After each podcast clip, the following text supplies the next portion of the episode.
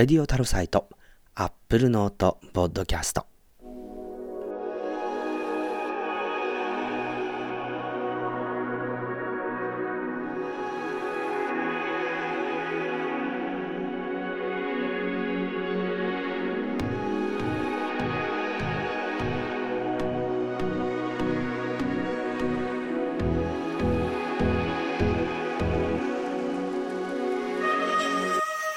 皆さんこんにちは。松村太郎です。レディオタルサイトアップルノートポッドキャスト。今回は2020年12月9日に youtube.com スラッシュタロサイトで収録した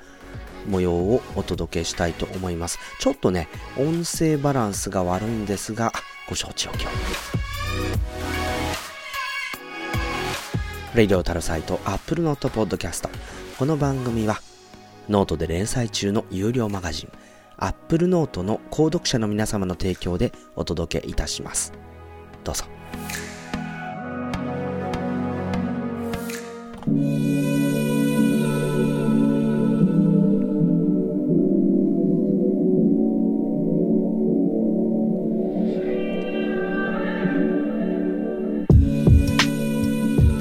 はいということでこんな感じでミックスしながらあのやっていければなというふうに思っていますのでまたちょっとそのねあの音声のバランスの具合とかもだましだましやりますのでぜひご助言いただければ幸いということで。さあということでですね始まりましたけれども今日なんですけれどもちょっとですねあの今日のテーマなんですがまずこの AirPods Max の話をね、えー、しておきたいなということであの AirPods Max こちらあの急にですね昨日発表されましてまあ高いとかライトニングなのかよとかですねケースがダセーとかいろいろなこうツッコミがいろいろあるんですけれどもこれちょっといろいろですねあの昨日の YouTube 動画もアップしてあのそのコメント欄であのいろいろ話をしててまあ、ちょっとアップルのビジネスのやり方とか製品開発のやり方とかあとマーケティングとかまそういったところを考えてですねこのなん高えって本当に高えのかっていうところをですね少し皆さんと一緒に考えていきたいなというふうに思ったりしてますけれどもね。はい、そんな話題が1つ目です。で、2つ目の話題が、えー、これですね、M1Mac のその先へということで、まあ、2020年 MacBook Air と MacBook Pro と、そして Mac mini、この3機種が出てきたわけですけど、BGM が大きいすいません。えー、っと、こんな感じかな。はい、かなり絞らないと大きいかもしれないですね。はい、えー、そんな3機種が、あとマイクを上げるっていう作戦もありますね。はい、あのそんな3機種がですね、あのー、まあ、出てきたわけですけれども、声も上げよう。すいません。はい。こんな感じでいいかな、バランス。多分ね、こう、レベルメーターでいくと、20ちょい触れるか触れないかぐらいに調節していくと、まあいいかなっていう感じはするんですけれどもね、すみません。はい。あの、まあそういう形で、えー、BGM は調整をしながらなのでぜひリクエストどうぞください、はい、で M1Mac の話なんですけれどもあのこれに関してはあの、まあ、ちょっと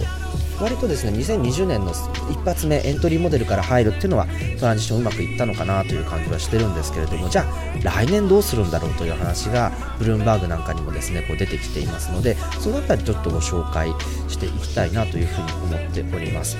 そして3つ目の話題がですね言葉のアイディアということで、まあ、新しい言葉、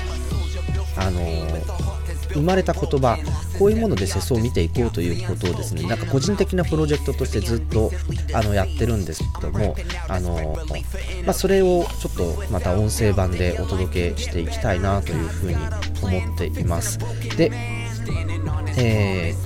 今回はですね、まあ、言葉って言ってもですねいろいろ日本語もあれば英語もあっていろいろあるんですけれどもやっぱりこうスマホ時代の世界語といえば絵文字ですよね、えー、ノンバーバルっていうわけでもないんだけれども割とこうカルチャーを行き来できるような形の文字っていうものは実は人類発明してしまったんじゃないかということで、えー、これをぜひですね、あの考えてみたいなと思うんですがあのこの2021年にどんな絵文字がこう入ってくるのかっていう話をですねこの絵文字ペディアさんにあの以前コンタクトを取って紹介してもいいよっていうことだったのでちょっと絵文字ペディアさんをですね紹介しながら、えー、まあ、どんな絵文字が来るんだろうっていうことと、まあ、これによって、まあ、どんなコミュニケーション出てくるんだろうねみたいな話をちょっと考えていければなというふうにますのでこちらもぜひですねこのコーナーを楽しみにしていてください。そして最後にですね新コーナーでございますよ、えー、ケーススタディ。まあ、ケーススタディっていうと学問だとですねそのビジネスのケースなんかを話したりするんですけれどもそんな真面目なコーナーかどうかということも含めて、えー、お楽しみにしていてください。さあということで、えー、レディオタルサイトアップルノートポッドキャストの公開生収録ライブ早速スタートしていきたいと思います。その前にですねまずは1曲お届けしたいなと思います。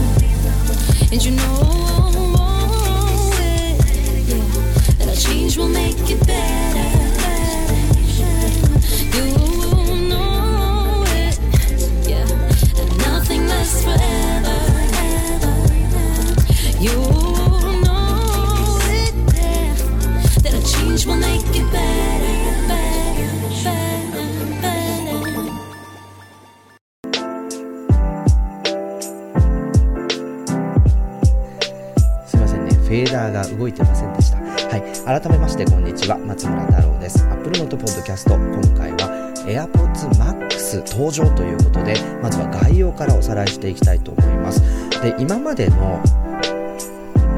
はい。今までのですね、えー、この AirPods っていうのは完全ワイヤレスヘッドフォンというスタイルで、まあ、非常にですね、こう、あの軽快なモバイル向きだったんですけれども今回出た AirPods Max という製品はですねオーバーイヤー型という製品になっていまして、まあ、本当にこうこれはあのゼンハイザーのモメンタムというヘッドフォンなんですけれどもモメンタムのヘッドフォンみたいにこう耳にかぽってかけるスタイルのヘッドフォンになってます。でもですねあの中身としてはコンピュテーショナルオーディオということで、えー、基本的にはやってることは AirPods Pro と同じです、えー、マイクで外の音を拾って、えー、これを打ち消す音を、え、出すっていうそのアクティブノイズキャンセリングであったりあと耳の中の響き方とかそいう人によって異なるリスニング環境こう人体的なですねリスニング環境に合わせて、えー、このイコライジングをするっていうアダプティブイコライジングであるとか、まあ、そういういろんな機能がこう同じように入っているっていうのがあのこの AirPods Pro の、えー、ごめんなさい AirPods Pro のテクノロジーが、えー、AirPods Max に入っているっていうのが、えー、この今の、えー、新しい製品ということになってるんですけども違うところはやっぱりマイクの数全然違いますよね、えー、9つ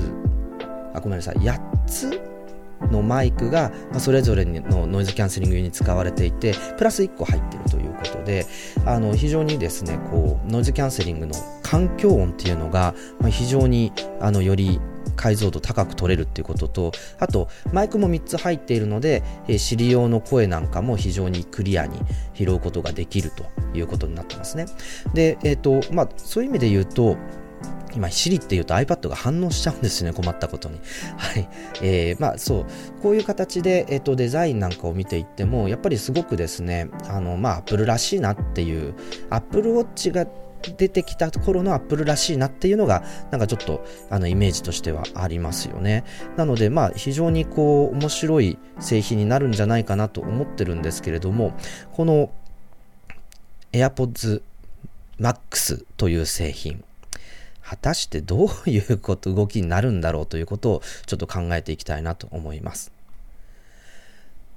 はい。でですね、この AirPods Max という製品なんですけれども、あの、まあ、非常にこう、ポイントとなっているのがまず名前ですよね。Max ってって皆さんやっぱちょっと思ったんじゃないかなと思うんですよ。ねえ、Max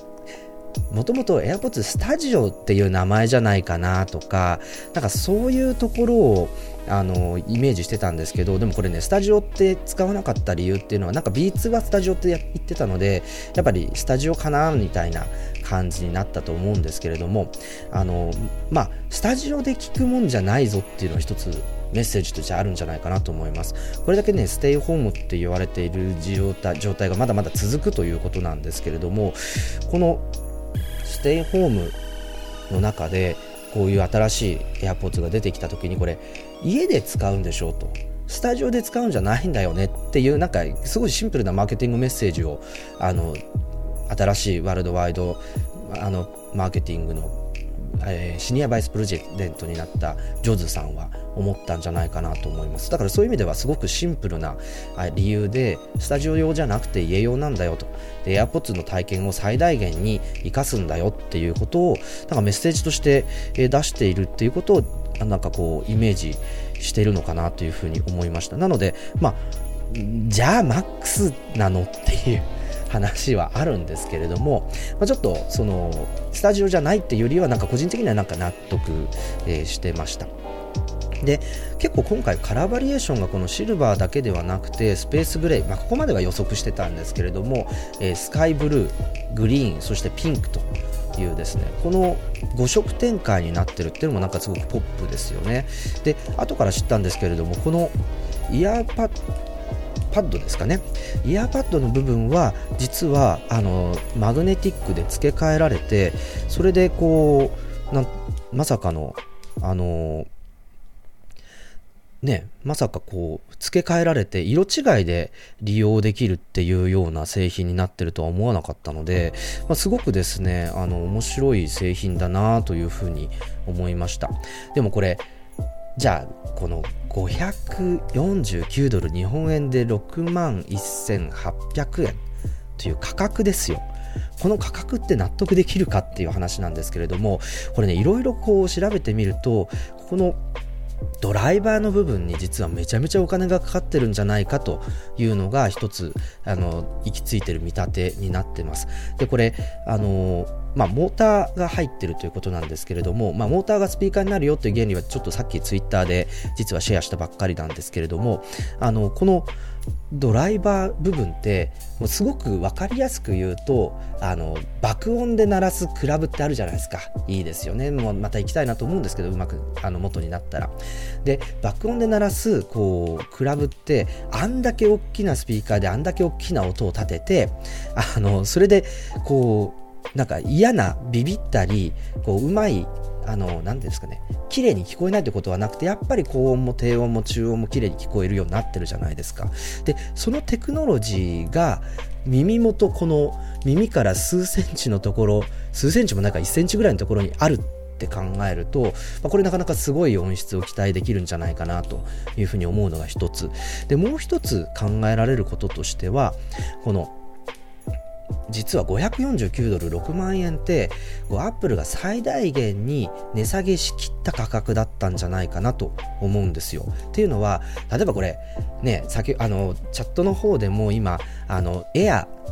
AirPods Air でいいんじゃないってエアかぶりですけどね、あの AirPods Air みたいな製品の名前の方が良かったんじゃないみたいな話はあるんですけど、まあ、そもそも Air っていうほど軽くないっていうのはあるんですけど、この MAX っていう製品、あの340 9ドルとか、まあ、そういった値段で出したとしたら、なんかもうちょっとこう反応違ってたんじゃないかなって思うんですよ。ね。だってそうでしょうね。あの、もっと安く出せば、なんかこう、いい、いい具合に、こう、反応できるんじゃないか。もっと顧客の反応って良かったんじゃないかって思うんですよ。でも、そうじゃなく、そうじゃないと。アップルとしてはそうじゃないんだというふうに言っていて、で、あの、なんかこの、549ドルってこういう値段でやっとこうここまで下げて出せたっていう代物なんじゃないかと。そもそも我々今までの AirPods と比較してるんですけれどもいやこれ競合ってもしかしたら15万とか25万とかってするような超ハイエンド、えー、オーディオピュアオーディオの世界のヘッドフォンが競合だというふうに捉えているとするとこの7万円あのまあ、5, 5万ん500ドル？500ドル台？6万円台っていう価格っていうのは実はめちゃめちゃ安い可能性があると。でも音の期待値ってそれ15万や25万のあのヘッドフォンって聞いてないじゃないですか普通の人って。だからあの多分ピアオーディオやってる方からするとなるほどって思うようなあ音が鳴ってしかもそれがあの6万7万ぐらいだっていうんだら安いじゃんっていう感想がこう出てくる可能性っていうのにあのがあるんじゃないかなと思ってるんですよね。でじゃあなんでそういう風になる可能性があるかっていうことなんですけどやっぱりピュアオーディオって音源をいかに忠実に再現するかっていう部分が勝負なわけですよね。えーいかにして音源そのレコードとかテあの CD からあ音を取ってきてそれを欠損なく回路を伝わってアンプを通して増幅してこのヘッドフォンというところでここのヘッドフォンのドライバーでも音を忠実に再現すあの録音されている音をそのまま再生できるようにするっていうのがいいオーディオなわけですよね。まあ、オーディオ沼の場合は20万30万ザラですよってコメントにもあるんで通り本当におっしゃる通りだなと思うんですけれどもでも今の時代ってあの Apple Music とかもあの Spotify もそうですけど基本圧縮されてる音楽ファイルを聞くわけですよね。だからピュアオーディオのオーディオ機器に圧縮されたオーディオファイルを入れたらその圧縮されて消すこうなんていうんですか情報量が少ない欠落してる状態の音を聞くことになるわけですよね。とするとあのこれって果たしてあの今の時代ストリーミング時代のオーディオとして最適な姿なのかっていうところが多分アップルの一つの疑問というかですね。あの問題提起だったんじゃないかなと思います。一方であのアップルが言ってるそのコンピュテーショナルオーディオってそのリスニング環境もそうだしあのとにかくホームポーツミニもそうなんですけど音を出す前にコンピュータ処理を必ずかけるんだと。そういうあのアイディアなんですよね。なので、あのそういった意味で言うと、こう、非常に理にかなってるというかですね、あの、再生する前にどうやってあの音楽を処理するか例えば圧縮音声であればあるいはそのよりバランスを最適化するとか音圧足りないところを押し出すとかあとは、まあ、情報量として欠落しちゃった部分を補うとか多分そういうことをこれからやっていくことになると思うんですけれどもそうなった場合それが当たってればですけど、まあ、基本的に当たるように頑張って作り込むと思うんですがこの何て言うんだろうこのよりこう音楽ファイルをきれいに成形した状態のものを耳元で鳴らすようになるとするとあのもしかしたらそのストリーミングの音楽をピアオーディオ系のこうヘッドフォンで聞くよりも AirPods Max の方が音がいいっていうことになるんじゃないかと。そこにですねチャレンジっていうところがあるんじゃないかなと。いうのが、まあ、今この AirPods Max を見ていて、まあ、Apple は実はそういうトライチャレンジをしてるんじゃないかなっていうふうに思っています。これ自体は本当にですね聞いてみないとわからない世界だしもちろん AirPods や AirPods Pro との比較あるいは HomePod との比較みたいないろんなリスニング環境の中であ AirPods Max で聞くのって最高だねって言わせるかどうか。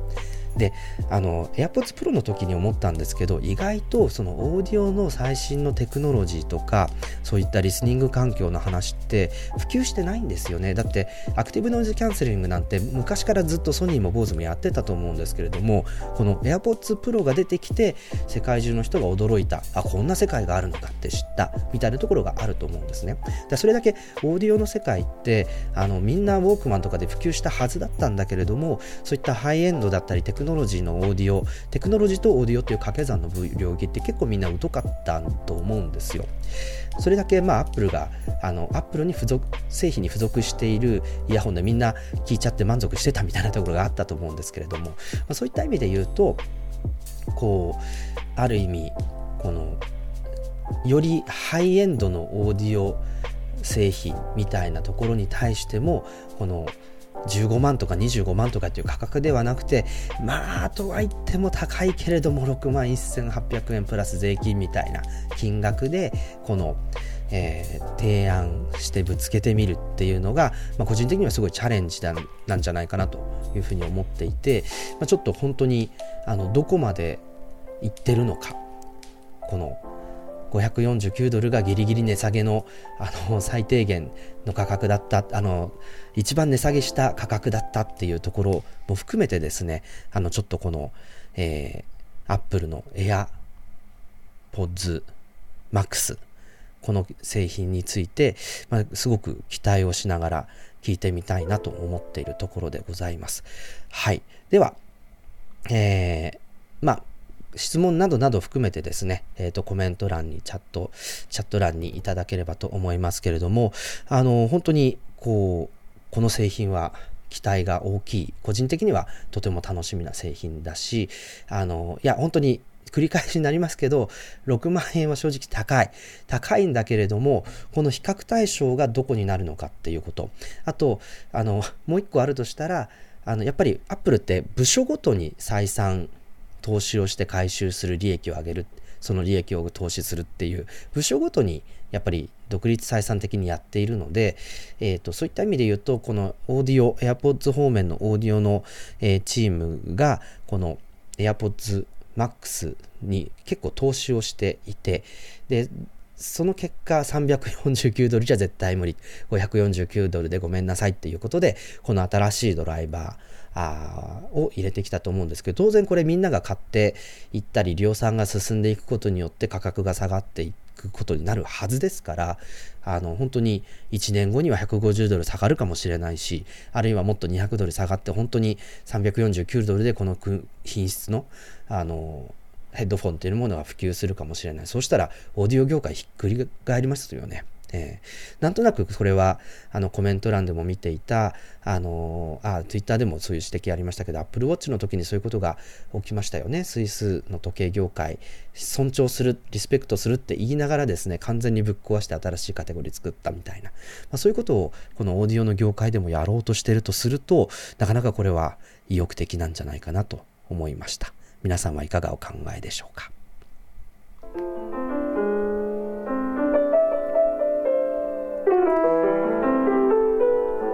ここで一曲お届けします。ホットココアという曲です。You my queen. You looking like some buttercream. You know exactly what I need. Hot cocoa, sweet and savory. And that's you. That's you. It's true. It's true. And that's you. That's you. You do the things that you do. I just noticed you my queen. You looking like some buttercream. You know exactly what I need. Hot cocoa, sweet and savory. My boo,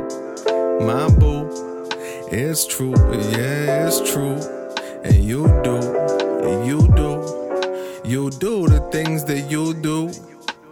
I just spotted you from across the room, fixing me a plate and got me in the mood. What did I do to deserve a woman like you? Something just happens when the night is cool. Got my eyes on you like I'm trying to move through the crowd like I'm apple cider smooth. Before I grab my food, wrap my arms around you, sway for a minute. Heaven in this kitchen, my boo, my boo. You know it's true, it's so true. And you do, yeah, you do. You do the things that you do. You my hot cocoa on a cold night. You got my heart and you hold tight. I'm a blessed man to call you wife. Don't need no mistletoes. I give you kisses though, my boo, my boo. It's true, it's true. You do, oh yes, you do. You do the things that you do.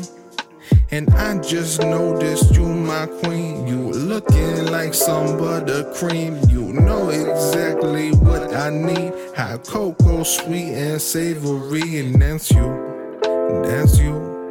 that's you, that's you, that's you, that's you. You know it's true. My hot cocoa, my hot cocoa, my hot cocoa. You do the things that you do, my hot cocoa.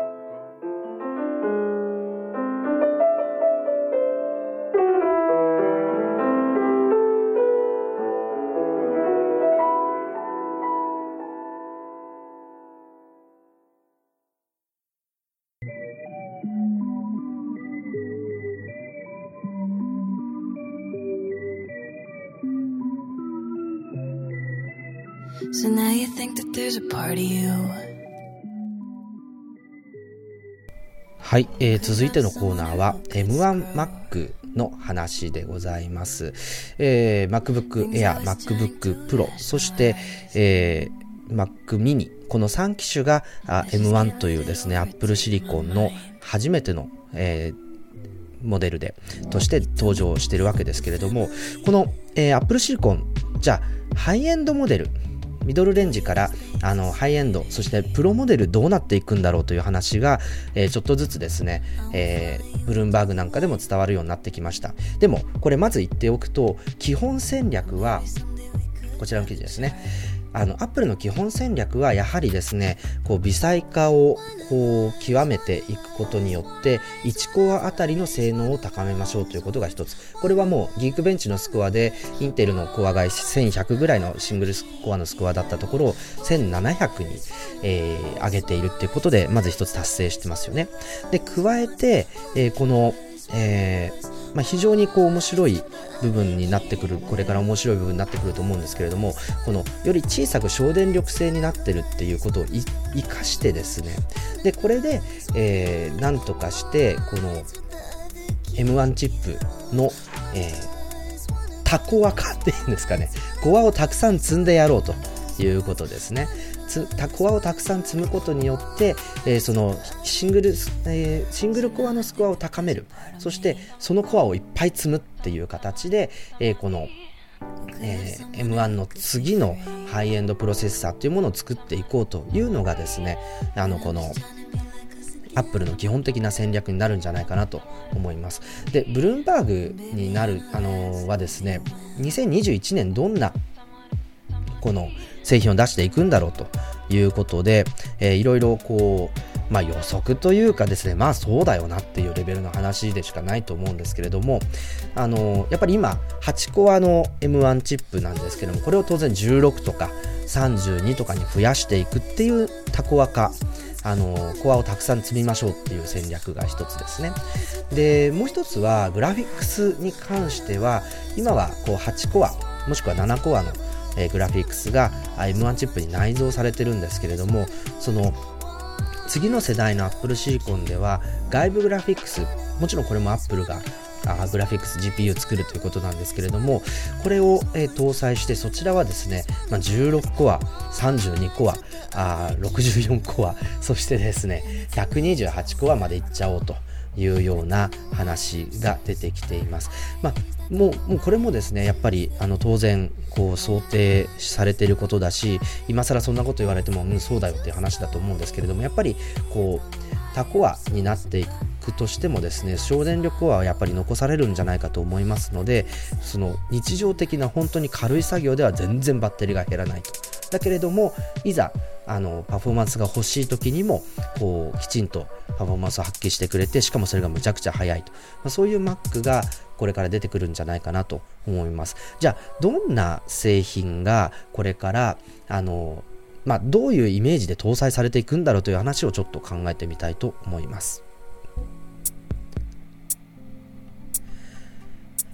はい、えー、M1 搭載の Mac なんですけど、個人的にはですね、やっぱり一番期待しているのは、MacBook Pro の13インチの上位モデルとか16インチモデル、このあたりですよね。で、今8個は、まあね、確かに13インチでも8個は十分早いなって思うし、今 iMac の27インチで配信してるんですけど、ファン回りまくりです。でもこれ、多分 M1 搭載の Mac だとファンなんて回らないはずなんですよ。あの MacBook iMac Pro 13インチですね。なので、そういう意味でも、この動画とか音声とかを扱う処理に関して言うと、もうやっぱりこの27インチの Mac ですら M1 搭載の MacBook Pro 13インチにかなわない、まあ、そんな状況になってしまっているんじゃないかなと思うんですが、あの、この MacBook Pro やっぱりもっと性能が欲しいみたいなところありますよね。だってビデオエンコーディングでいくとこの iMac27 インチにはかなわないわけですよその M1 だと。でもここをやっぱり何倍っていう単位で超えていくにはあのそういう16コアとか32コアとかっていう M シリーズのチップなのか D デスクトップで D なのかなわかんないけれども、まあ、M1X なのか M2 なのかわかんないですが、まあ、そういったチップが必要になるということなんですね。でもやっぱり16インチ MacBook Pro だとこう10時間ではなくて20時間以上のバッテリーライフって欲しいと思うしでもビデオビデオ編集をしたらガンガン性能が欲しいっていう話になってくると、まあ、そういった意味で言うと、まあ、非常にこう強いモバイル PC ハイエンド PC っていうものがあの次のえ16インチなのか13インチの上位モデルなのかで出てきてほしいなというふうに思っています。でもこれと同じチップをやっぱり今21インチ21.5インチの iMac はアップデート置いてけぼりになってますからここでリニューアルして、えー、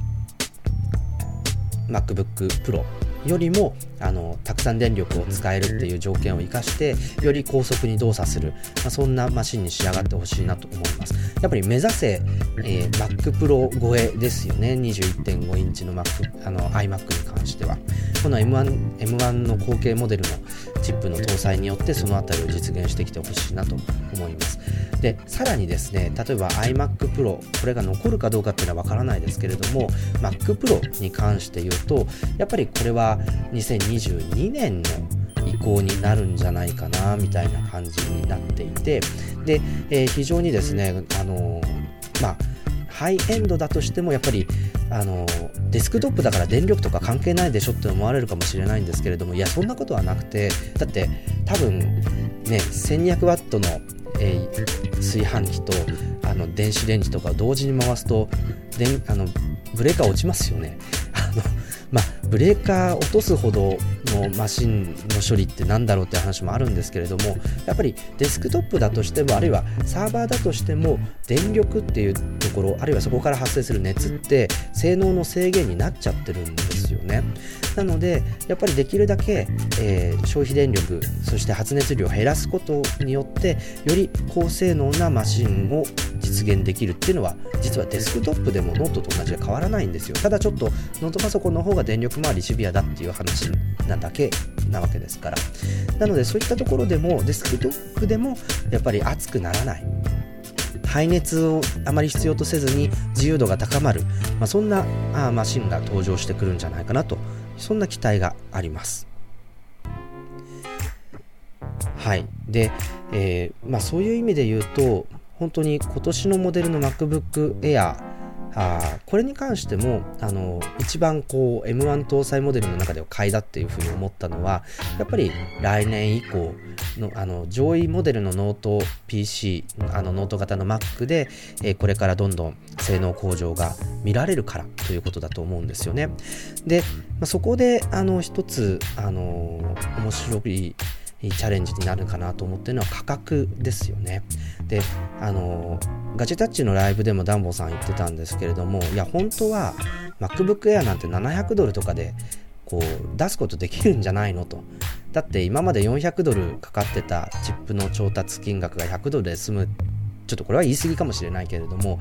あのまあ、そういうレベルで価格を抑えられるとすればあ全然そんなこと可能じゃないかと思うわけですよでも一応今までの Mac と同じ価格にして、えー、Apple はあそこで一応 M1 の開発費を取っていこうという、まあ、そんな算段になってるんじゃないかなと思うんですけれどもなのでやっぱりこう価格に関しては今までの Mac とそんなに大きく変わらない展開になるんじゃないかっていうのは一つ考えるところです。まあこれ本当に Apple が勝手に自由につければいいだけの話なので、まあ、そこはあの値引けるって言っちゃ値引けると思うんですけれどもそれをやらないであの利益を取っていこうっていうのはなんかアップルのやり方なのかなというふうに思っています。はい、ただ期待したいのはやっぱり M1 搭載の iMac21.5 インチの価格ですよね。これ本当に今までの iMac の何倍の性能みたいなものが出てきてそれが例えば12、3万円とかあそういう金額で手に入るとするとかなり魅力的なデスクトップになるんじゃないかなと思いますで多分来年もまだまだそのステイホームみたいなあ生活様式とか家の書斎にもっと高性能なコンピューターを置くっていうトレンドってなくならないと思うのでこの辺りはおそらくあのいい性能の製品というものを置いてくるぶつけてくるんじゃないかなというふうに思っています。では、えー、ここで1曲お届けしたいと思います。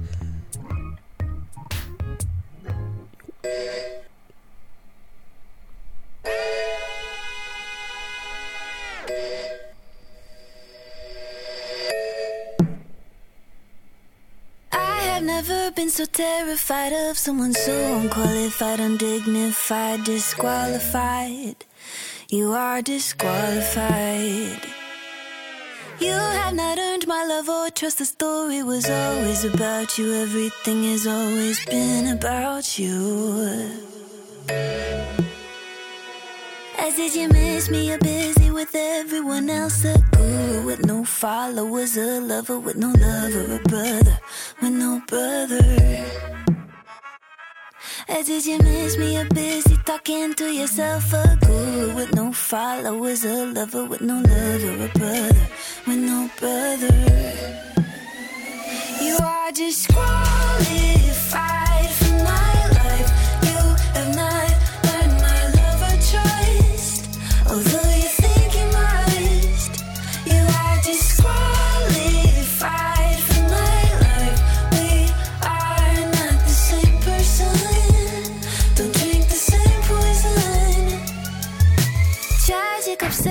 I've been waiting for the day that you come see me again. You want to rip into me like I rip into these pages. Put me under your spell, lurking behind doors. You're traumatizing me. Who could you mistake me for? Since you think we're the same person, the same poison.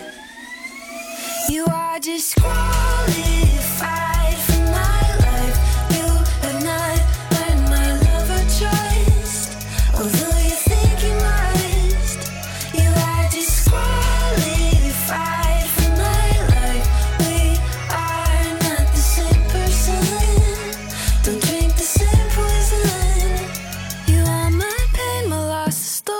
was, the story was. You are my pain, my loss, the story was, the story was. So now you go questioning your humanity. That's why you're so used to being a victim. But you're not my problem. You are just.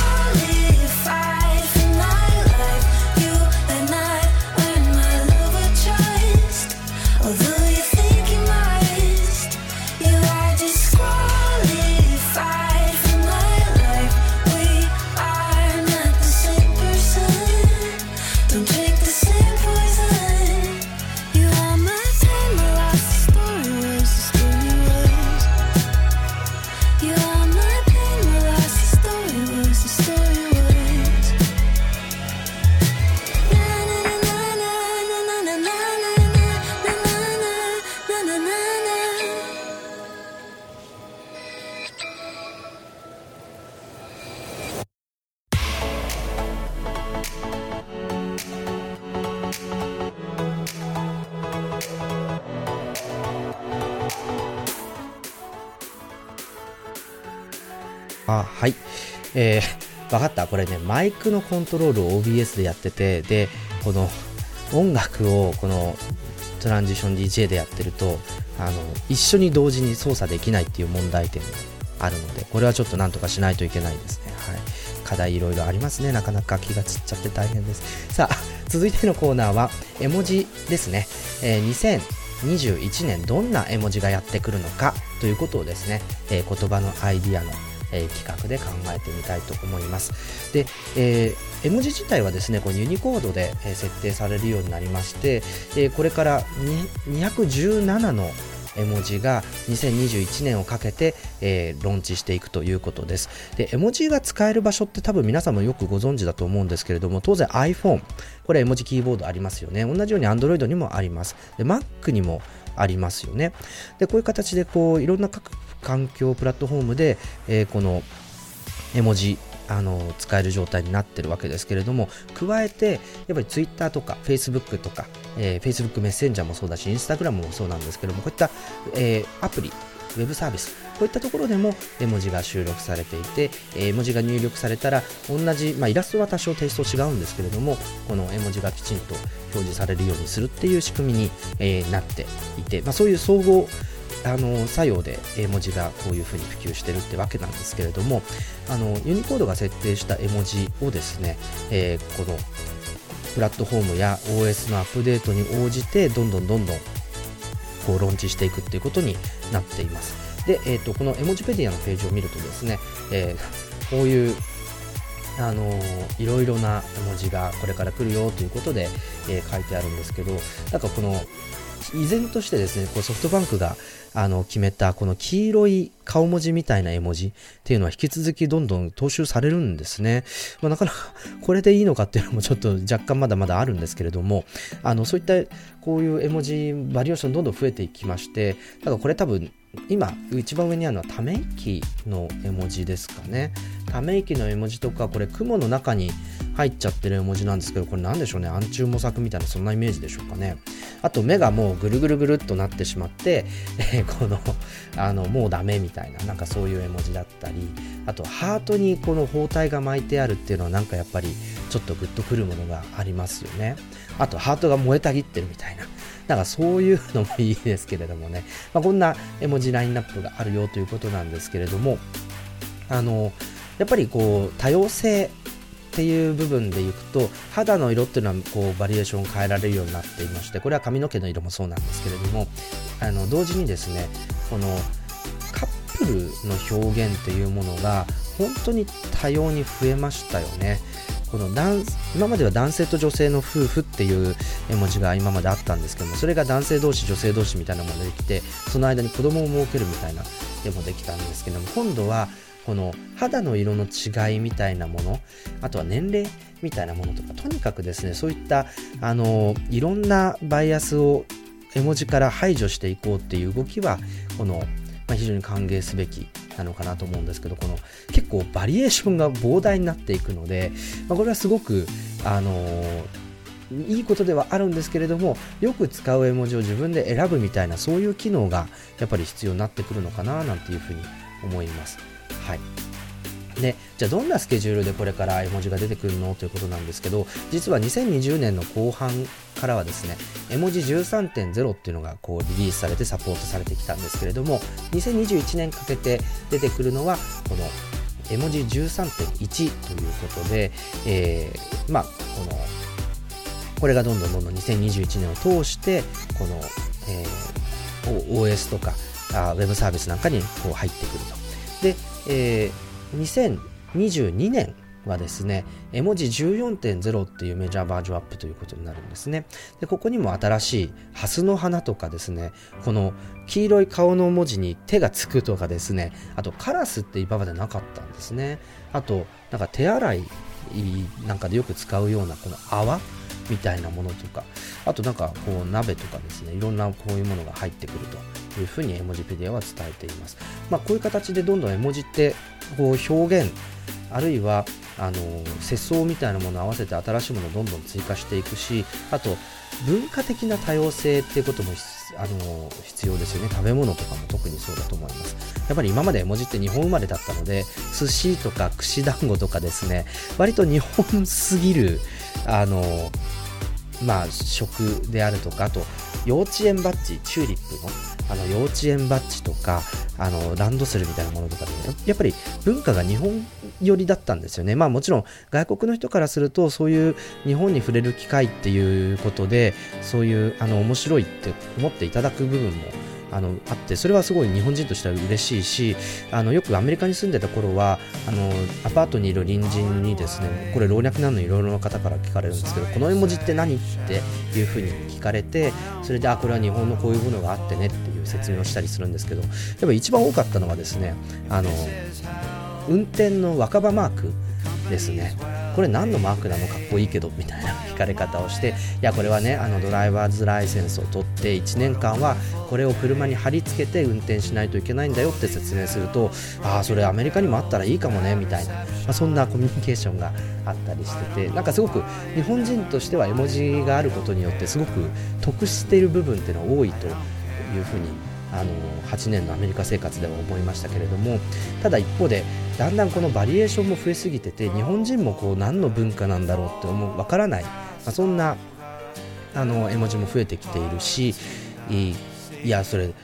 そもそも絵文字ピッカーのどこにあんのみたいななんか選べないよたくさんありすぎてみたいなことがあったりしてやっぱり最近便利なのはこう日本語入力をしていてあの団子とかって入れるとちゃんと串団子の絵文字が出てきてその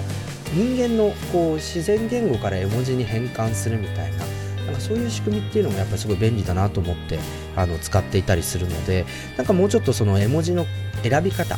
活用の仕方みたいな、まあ、そういうものをですねもう少しあのインターフェースとしてスマートフォンあの、まあ、Apple と Google だと思うんですけれどもこうちょっと変えていってもいいんじゃないかなというふうに思ってる部分がよくあります。はい。皆さんはどんな絵文字好んで使ってますか？あこの絵文字使ったらこの人っぽいなみたいな、まあ、そういう絵文字にキャラクターが現れるみたいなことも時々あっていいのかなと思うんですけれども。あのなんか皆さんバーッとチャット欄にですね自分が好きな絵文字とかよく使う絵文字を書き込んでみてください、はい、結構お団子のマークとか先ほど話題に出したお団子のマークとかあとはこの初心者マークですね。これとかあのそう言ってますね。あのガジェタッチさんリンクマン豆腐オンファイヤーって言ってますけどそうなんですよ。あの四角い名札の書く部分が白くてで周りのチューリップが炎に見えてなんでこれ豆腐燃えてるの？みたいに言うといやこれはね幼稚園あのフリースクールっていうところに行くとこういう名札をつけてあの登園したりするんだけどその名札の絵文字なんだよっていうとへえみたいなあんまり これはあんまり刺さらないなと思っていつも説明するために思ってるんですけれどもまああの本当に、まあ、そういったあの絵文字にキャラクターが現れるぐらいに絵文字っていうものが皆さんの生活の中にすごく根付いているしあの当たり前のように世界中の人が使ってるっていうのはやっぱりすごいことだなと思いますね。で今あの本当にあのすごくあの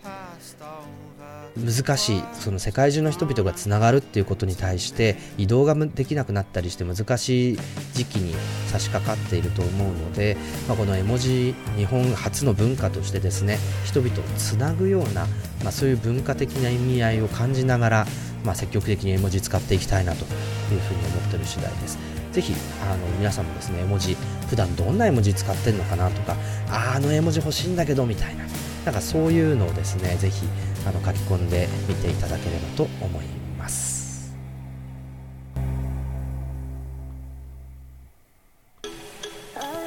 さあこちらで1曲お届けしましょう。Colors というアルバムから Hold Me The skies were warm and golden mid-July.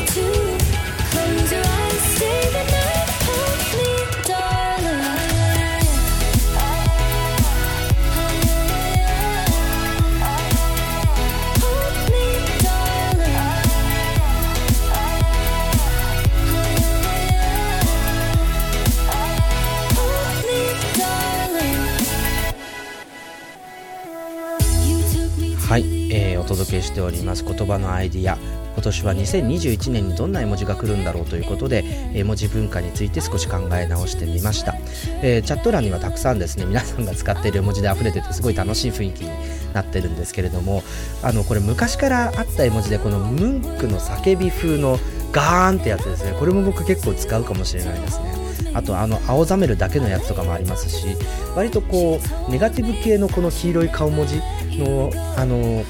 バリエーションは割と使うかなみたいに思います。あとこのなんだろうあのアメリカの人も結構好きなんですけどこの「うーん」っていうこの顔の絵文字とか。あとこのなんかなんでしょうねこう探偵みたいに眼鏡が片目にだけついていてなんか難しそうな顔してる文字とか。この辺りは結構ですね。なんか好んで使ってるなって自分では思ってるんですけれども。はい。そうですね。今年はあの JK、JC、JK、えー、J JCJK でいいかな？あのの流行語大賞でピエンというあの涙目になってるちょっと悲しさをあの物語るような、まあ、そんな絵文字が流行語になったりとか。あとビールいいですね。さビールとか寝るとかレインボーとかいいねマークとかキラキラとキラキラもいい便利ですよね、まあ、そんな感じで皆さんたくさんあのよく使っている絵文字書き込んでいただきありがとうございます。でも意外と日本酒の絵文字とかもあったんですね。なんかあんまりこうお酒方面もっと増えてもいいのになって思うんですけど、いきなりロックのウイスキーが出てきても分かりづらいかなということで、確かに日本酒は、あの、割と酒っていうことで世界中でも飲まれるようになってきたので、あこういいなという感じはするんですけれどもね。はい。ということで、えー、ぜひちょっと絵文字について少しこう振り返りながら、あの、まあ、積極的に絵文字使っていきましょうと。あの、これも本当に10年以上前の話ですけど、もっと前かな。黒メールっていう言葉覚えてる人いますかね？黒メール。なんかその、絵文字とか何も使わないで真っ黒なメール。でもこれって、つまり、絵文字がカラー化されたから、絵文字入れるとカラフルなメールになるよってことなんですけど、絵文字、最初、モノクロだったんですけどね。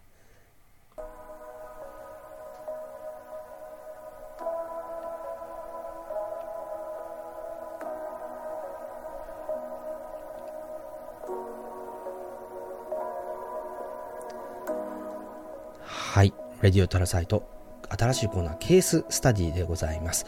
えー、なんかちょっとこのチャット欄にですね、iPhone ケースの専門家さんがいらっしゃるんで、あんまりこう言いづらい話を今日はしたいなと思うんですけど、あの、iPhone ケースって皆さんしますか？してますか？でこれねほぼ95%以上の人はケースしてるって答えると思うんですよ。でもなんか自分は割とケースしないで iPhone 使ってることが多くてですね例えばこういう感じでね。あの結構 iPhone ケースしないでこの iPhone の何ていうんですかね手触りとか意外とケースしないで iPhone 持ってみると小さく感じたりとかですね、まあ、そういうところで楽しんだりしていてあとなんか金属っぽいあの質感とかなんかそういうのも好きで割とケースなしで使ってる時間って割と多いんですけれどもでもだんだんこう端末が大型化していったりするとなかなかこう片手で使って思い落としちゃうみたいなことが増えてくるとやっぱり不安は不安なんですよ。でもあの純正ケースですらですねなんか手がちっちゃいのでケースつけると途端に持ちにくくなるっていう風にすごくあの感じてしまってやっぱり今年も裸族かなみたいなですね。そんな話を考えていたわけです。でも裸族って本当リスキーですよね。あの確かにガラスどんどん強化されてるし今回ガラスじゃないぞと。セラミックだぞと。セラミックシールドになったぞと。言ってもですね表面のコーティング一緒なのでやっぱり砂とかなんかちょっとざらついた表面とかでちょっとずれるとですね傷がついちゃったりして割とガラスって傷ついちゃって一気に盛り下がるパターンとか割れるよりもなんかすごい心に傷が残るというかなんかそういう感じがあるのでなんかですねちょっとあのやっぱりケース必要なのかな？いやーでも手ちっちゃいしケースつけちゃうとなマックス持てないよな。いやいやいやいやでもやっぱりケースないと不安だし保険ってね保険ってこう何かあってからじゃ遅いわけですからねみたいな。こういうですね葛藤みたいなところがずっとですね iPhone を新しくするたびにこう出てくるんですけど基本こうアメリカにいる時とかは割とこう車での移動も多くて、電車内で片手で iPhone 操作するっていうこと自体がなかったんですよ。なので、あの、そういう意味では、こう、本当に8年ぐらいケースっていうものを買ってない、ケースに触れてないというような、あの、8年間を過ごして日本に帰ってきてしまって急に電車に乗るようになってどうしようみたいな。だからそういうですね、あの、ライフスタイルの変化みたいなところで、こう、すごく、あの、まあ、なんというか、必要性に駆られてみたいなあ部分っていうので、こうケースちょっと勉強した方がいいんじゃないかなっていうのが、このケーススタディたるゆえんなんですよ。え全然ビジネスの勉強の話とかではございません。はい。ケースをどうやって取り入れるのか、いや、そもそもどんなケースが今あるのとか、何選べばいいのとか、もうね、なんか IT ジャーナリストって言いたくないぐらい何にも知らなくて困ってるのでこれはちょっとあの今いいケースとかこんなケースがあると生活変わるよとかですね、まあ、そういったものをこう探し求める旅に出てみようというですね、まあ、そういう話でございます、まあ、どうでしょうね。でもやっぱり iPhone ケースちょっとこの前そのそれこそねゆずきさんの話で面白かったのはあの iPhone 変えたくないと。なぜならケース変えなきゃいけなくて気に入ってるケースつけられなくなっちゃうじゃん。形変わったからと。なるほどもうケースが本体って思ってる方もいらっしゃるんだっていう。これはすごい目から鱗だったんですよ。でもなんというかなこの裸の iPhone の魅力っていうものもの捨てがたくてですねこう特に今回こうフラットなあの側面になったのでこのなんか握り心地いいなマックスだけどなんとか小さな手でもいけるなとか、まあ、そういう感触を楽しんだりしてるのもまた楽しい。なんこの揺れてる心なんですよねそういう意味では。だからで今いいケースって結構値段するじゃないですか。だからやっぱり確かにこう服1着買ったらジョブズみたいにひたすら同じものを買い続けて同じものを着続けるみたいななんかそういうアイディアももちろんあるんですけどただね春夏秋冬ありますし夏に行く時にふわふわのあの夏にプールに行く時にこのふわふわの冬っぽいあのケースつけてったらやっぱおかしいなと思うしね。やっぱりこうケース1回選び始めちゃうとこういろんなケースのこう TPO みたいなものとかあデザインとかスーツの時はこっちがいいとか、いろいろこだわりたくなっちゃうじゃないですか。だそういうのも含めてやっぱりゼロからですねもう裸裸 iPhone 裸族なのでゼロからケースのことを考えて勉強し始めないとなというのが、えー、今回の、え、企画の趣旨でございます。でこれポッドキャストでやっていくというというイメージを持っているんですけれどもなんか実際いいケースに巡り合ったりこうケースなんか良さげなケースゲットしたぜ買ったぜみたいな話とかケース作ってる人に話を聞いて、えーと、このケースをつけるべきって力説されたりとかですね。そういう時は YouTube 動画にしたいなと思っていますのでぜひまたこの企画も引き続きお楽しみにしていてください。では、えー、今日最後のナンバーをお届けしましょう。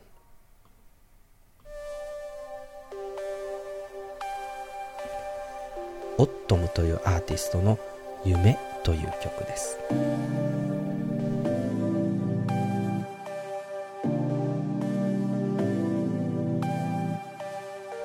You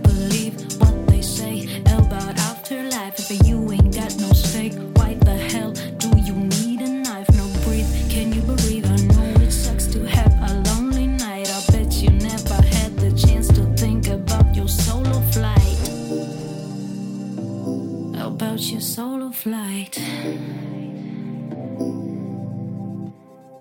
Hey, what you thinking when you think it? You miss the whole point of you. You can choose not to bruise your beautiful muse. Look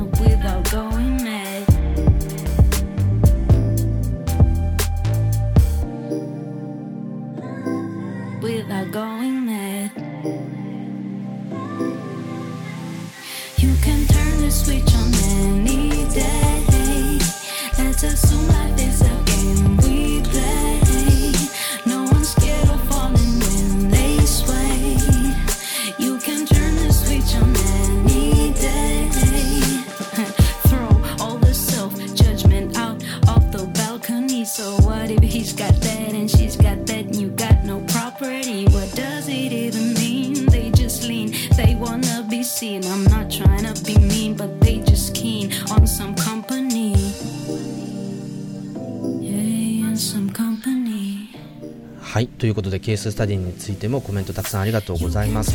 えーとそうですね。こう気分によってつけたりつけなかったりですね。というベータさんありがとうございます。あと、えー、斉藤さんそうです。裸族です。してません。ですね。履いてませんみたいな感じですよね。はい。そして虎之助さんは外出するときはつけて家にいるときは裸族という。やっぱりルームウェアみたいなのがないんですね iPhone にね、えー、当たり前かそんなことはね。はい。あとは？そうです。えっ、と、ゆずきひろみさん、ありがとうございます。iPhone ケースは相棒に着せるお洋服ですよ。そうか。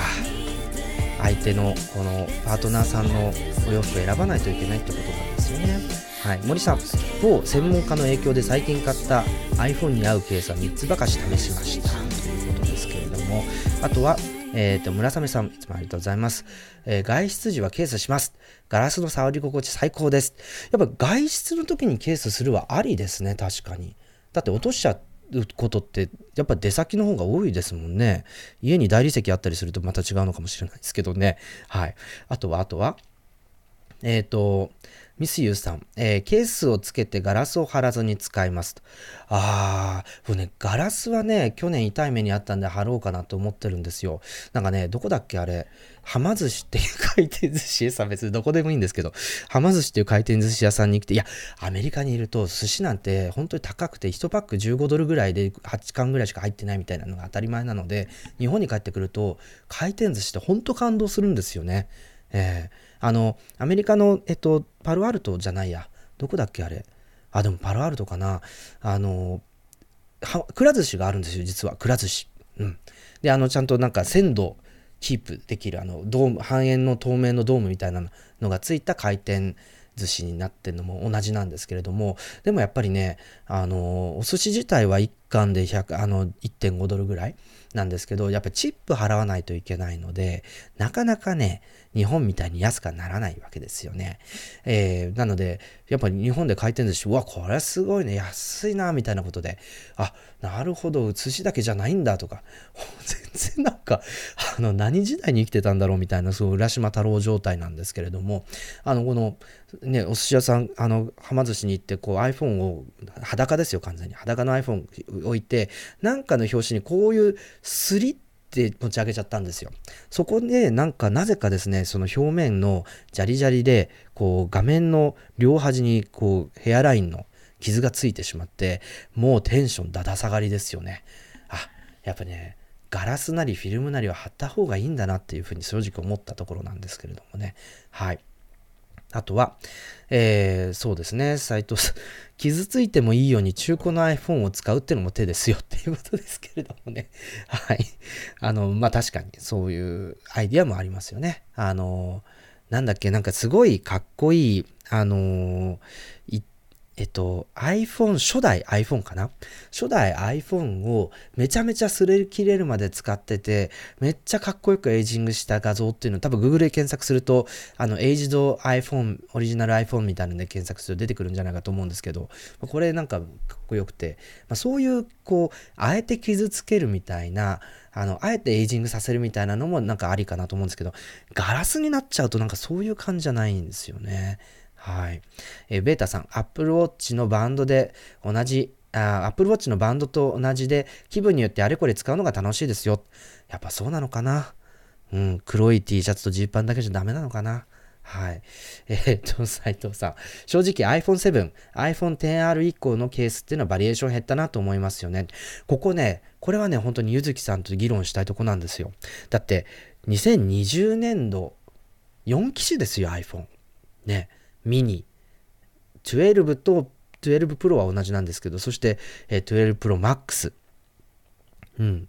あの、まあ、そういうですね、あの、たくさんバリエーションが出てきてしまっていて、で、多分6.1インチの中核モデルはもう本当に売れているので、あの、ここはケース作ってどんどんバリエーションを増やせるとこだと思うんですけど、やっぱり意外とミニも、あの、そこまで、あの、6.1インチモデルほどは売れてないし、でかい6.7インチのプロマックスなんかは、本当にこう、6.1インチに比べるとビビたる量みたいな感じになってしまうので、これはやっぱり、あの、なかなかケース作りづらい、体力があるメーカーさんも尻込みするみたいな状況になってしまってるので、このあたりはですね、ちょっとこれ、ゆずきさんにガジェタッチに乗り込んでって、そこの事情どうなっとんじゃいという話を聞いてみたいなと思ってるところなんですけど、はい。えー、そうですね。あ、これいいアイディアですよね。虎之助さん、シーズンごとにアップルから純正ケースが送られてくるっていうサブスクできないですかね。そう。あの、やっぱり3ヶ月に一度、新色、季節ごととかシーズナルの新色をですね、あの、入れてきてるんですよね。このバンドにしろ、ケースにしろ、iPhone ケースにしろね。なので、ここはすごく、あの、楽しみだし、今日ちょっと Twitter でも話題になってたんですけど、この Air、あ AirPods Pro このイヤーパッドの部分パコって外れて、他のカラー、例えばこの白い、あの、白いボディ、シルバーのボディに、この青い、なんですね、このイヤーパッドの部分をはめるみたいなこともできると思うので、なんかここ、レザーとか、柔らかい気持ちいいレザーとか出てきたら、なんか意外と1万7800円ぐらいで出てちゃうんじゃないかなとか、まあ、そうなってもなんか買う人いるんじゃないかなみたいな話をちょっとツイッターでもしてたんですけれども、なんかそこもコーディネートしたいですよね。で、ちょうど今話題になっているあの、セールスフォースに買収されたスラックっていう会社ご存知でしょうかね。ちょうど、えっ、ー、と、今年の1月ぐらいにサンフランシスコにまだ、あの、飛行機で飛べる状態だったんです。えっ、ー、と、会いに、えっ、ー、と、バターフィールドさん。あの、フリッカーの創業者としても知られてるんですけれども、彼に会いに行ったら、あの、iPhone 彼はですね、iPhone、えー、11、ん ?iPhone 11 Pro。そう、iPhone 11 Pro に、この、あの、茶色い iPhone ケースをつけてたんですよね、レザーの。でもそれがですね、やっぱり毎日、あの、6割の社内のスラックを iPhone で、えー、かわすって言ってるので、もう本当にですね、ここの両端の部分、こう黒い跡がついていて、いい感じにエイジングが進んでいて、で、この辺ちょっと擦り切れていて、すごくかっこよくエイジングされていて、いや、というかむしろ最初からその状態で売ってほしいぐらいかっこよかったんですけれども、あの、レザーはやっぱりそういう使っていくうちに味が出てくるっていうのは楽しみの一つだなと思ったりしているんですけれどもね。はい。えっ、ー、と、まあ、そういう意味では、こう、なんかシーズンごとに出てきてもいいし、なんかこう長く使ってエイジングを進めていって楽しむっていうのもいい。だからそういう意味では、裸族として、あの、まあ、純正ケースでかくなっちゃうんだけれども、レザーっていう選択肢はやっぱありなのかなという感じはちょっとしないでもないんですけど、でもね、この、まあ、せいぜい5.8インチとか、これは5.4インチですけど、こういうサイズでレザーだから可愛いっていうのもあるじゃないですか。やっぱりこう、6.7インチにレザーつけちゃうと、なんかちょっと、ねえ、バリバリ、あの、気合入りすぎじゃないですか、みたいな。だからそんな感じもちょっとしてしまうので、だからちょっとこう、そこもですね、ためらっちゃう部分なんですよね。ケーススタディ必要ですね。はい。えー、ミスユーさんね、スマートフォンは持ちやすいデザインじゃないんですよね。まあ、板ですからね。えー、板が人類史上持ちやすかったことなんてないわけですから、はい。もっと細身になるとかね、インフォバーとか良かったですよね。あの、緑色のインフ、あの、新しいバージョンの方のインフォバーですね。あれとか結構個人的には好きで、緑のインフォバー持ってたんですけど、表面もザラザラしててですね、なんか plasticky じゃない感じがすごい好きだったんですけれどもね。あれでポケベル入力でメールガーって打ってましたけどね。はい。そんなことはどうでもいいんですけれども。はい。あとは、斉藤さん、持ちやすさ重視で小さい端末を集めてるのはありますよと。楽天ハンドも支柱に収められるように考えてますということですけれどもね。はい。あと、すいません。くら、あの、くら寿司とか、あの、はま寿司に反応しなくていいんですよ。皆さん。千とくんとかっていう話ですけど。はま寿司行かれるんですかって言うんですけど。いや、じゃあ行きますよ。だって、8年間、もうね、お寿司ほとんど食べなかったようなもんなんですよ。あんなにこうサンフランシスコって海が近いのに結局魚の流通技術とかかあの保存技術とかのが未発達すぎて美味しくないんですよお魚が。だから結局美味しいお魚食べたいと思ったらあの丸貝っていうですねドン・キホーテ系列なのかな今ねあの丸貝、えっと、それこそアップルの本社に近いところにある日本食スーパーの丸貝っていうところに行って日本から運ばれてきたお魚をいただくっていう買いに行くと。あの、いうぐらい、だから、アップルに取材に行った帰りは必ずですね、その丸買いによって、魚とか、あの、薄切りの、薄切りのお肉も手に入らないので、薄切りのお肉とか、あの、そういった食材を買って帰ってくるっていうのは、あの、習慣だったんですけれどもね。だから、日本に帰ってきて、その回転寿司があんな安い値段で、その、もう、もう完全にハードルが下がりきってるので、あの、こんなお寿司が食べられるんだって驚き続けてますよ、未だに。はい。なんか、その話はどうでもいいんですけどもね。はい。えっ、ー、と、森さん、スマホを使い始めてすぐに落としたのですが、ガラスフィルムのおかげで本体は無事だったので、以降ガラス必須です。あの、で、セラミックシールドになったので、もしかしたらこれガラスじゃなくて、あるいはフィルムでもいいのかなっていう感じもちょっとするんですけれども、うん、でもフィルムだとなんか手触りがね、やっぱりガラスの手触りいいじゃないですか。なので、ちょっと、まあ、本当は多分フィルムでもいいんだと思うんですけどね、その表面を保護するっていう意味では。だけど、やっぱりちょっとガラス選びたくなっちゃうのかな。これもケーススタディですね。はい。えー、続いて、あ、そう、ゆずきひろみさん、真面目な話。iPhone が身につける小物の中で一番顔の近いところに置くものなので、トータルファッションの印象を大きく変えると思ってます。でも今、こうやって電話する人っています？いますっているか？そりゃいるか。でも、なんか結構 AirPods してる時に通話かかってきてそのまま出るとか、こう、なんか割と中国の方とかは多かったんですけどね、あの、こうやってスピーカーフォンで話すっていう方結構サンフランシスコでも多いんですけれども、みたいな使い方も増えてきているので、なんか意外とこう耳に当てる、今すっごい久しぶりに耳に当てましたけど、なんか、でかいと耳に当てるとなんかすごい圧迫感ありますよね。あ、でも、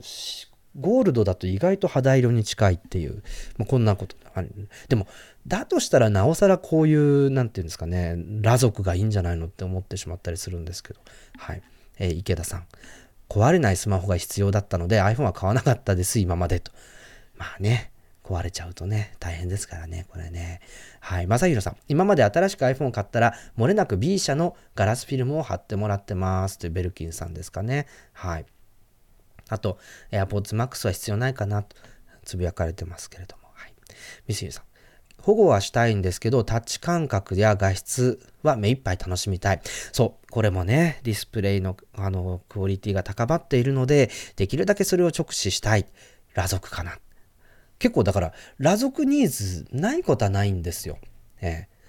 あの、裸族にも裸族のメリットがあるわけですから、まあ、そこのあたりとケースをどう両立するのかというですね、あの、話を考えてみたいというところなんですけれども、あの、ペッカリーのケースがあったらとかですね、レザーケースは、あの、馬の油でメンテナンスしてましたと。ああ、そういうのもやった方がいいですよね。せっかくだからっていうことで。はい。斉藤さん、これ未来予想ですけどもね、あの、未来のケースは水が覆うとか、そういうのないんですかとか、液体のガラスコーティングとかどう思われますか？あのね、液体のガラスコーティングって、あの、車のあの、向けのがやっぱ多いですよね。キーパーっていう。結構、施工すると5、6万かかっちゃったりするような、あの、でもこの、なんかこのコロナのせいで、結構その洗車需要が高まって、なんか、なんかみんなね、車にコーティングするって言って、そのキーパーのメーカーさんはすごく儲かってるらしいんですけれども、でもね、この前ドコモショップに行ったら、あの、その車のコーティング用のキーパーのロゴが、こう、受付のテーブルのところにひょって入っていて、あっ、そっか、今車じゃなくてスマホコーティングすんのかっていう目から鱗だったんですけれども、でもなんか車のコーティングが5、6万で、スマホのコーティングが1万ぐらいだとなんかちょっと割に合わないななんて思っちゃうんですけれどもね。でも、あの、やっぱり、なんというかそういうコーティングって、まあ、あの、本体表面を守りながらもでも本体の質感、裸族ににとってはすごく強い味方になるんじゃないかなと思う一方で、例えばこういうフレームとか、こういうところってそのコーティングするのかなとか、こうこういうところの傷って結構気になっちゃうんだけれども、これってそのキーパーみたいなそういう、えー、コーティングで保護できるのかなとかね、いろいろこうちょっと、あの、やってみたい。これややってみた方がいいのかな？ちょっと今度ドコモショップに行ってやってもらうっていうのは手かもしれないですけど、でも、キーパーってやっぱり、その、なんというかトレーニングした人が車にこうコーティングをするっていうことで、あの、キーパーのロゴが出てるので、じゃあドコモショップのね、店員さんがそのキーパーの研修受けて、そういう、なんていうんですか？コーティングのプロになってるのかどうかっていうのもじゃなんかちょっとそこも心配になっちゃうんですけどねなんかこれはちょっと調べてみると面白いかもしれないなと思っていますはいゆずきさんいやいや、だから今度やりましょう。ね。ガジェタッチでケースの話とガラスの話ね。あの、本当に、四六時中手に持ってる小物の他、このものって他にないじゃないですかと。そういう意味では、財布も定期入れもあんな近くに持っていかないものという、そうですよね。財布ここに当ててたらおかしな人ですもんね。はい。あの、いや、それ、おじいちゃん、それ財布じゃないよ。あ、じゃ財布携帯じゃないよ、財布だよっていう話ですから。はい。あの、本当にそうなんですよね。でも本当にスマホとアップルウォッチで財布も持たなくなっちゃったし、メモ帳も持ってないし、スケジュール帳も持たなくなっちゃったし、ね、今、パスモがあるんで、定期も、あの、スマホなり、アップルウォッチに入っちゃうので、なんか、小物って本当にスマホあればとりあえずっていう状態になってますから、まあ、そこはやっぱりどうやって保護したりあるいは持ち物として楽しむのかっていうのも一つポイントになってくるのかなということで、ね、話は尽きないんですけれども、えー、そろそろ、えー、お別れの時間ということになります。はい、えー、まあやりましょう。ゆ、えー、ゆずきはやりましょう。ぜひね。はい。よろしくお願いします。ということで、えー、ちょっと今日はですね、あの、デジタルミキサーを置きながらあ BGM とともにお届けしてたんですけど、あのね、忙しい。ちょっとちょっと忙しかったですね。はい。音量の調節ももうちょっとなんか、あの、こなれてないのでテストをしたんですけど、やっぱりもうちょっとなんとかしたいっていうところもあるのと、あと、やっぱり、なんていうか、あのまあ、もうちょっとのんびりとチャットのを拾いながらやりたいので、ちょっと方法考えます。考えますけれども、なんか、何が嫌でこれをやったかっていうと、あの、ポッドキャストをこれ切り分けて、どんどんどんどん、あの、配信していくんですけど、その時に BGM をいちいち入れるのはめんどくさいっていうですね、武将しようとしただけなんですけれども、やっぱちょっともうちょっとイクイップが必要なので、来週は元に戻すかもしれません。はい。あの、今日今日は本当にお付き合いいただきありがとうございます。で、えー、いくつか告知がございます。まずですね、えー、こちら、ガジェタッチさん、あの、リンクマンとゆずきひろみさん、あの、チャットにいらしていただいてるんですけれども、実は、実はですね、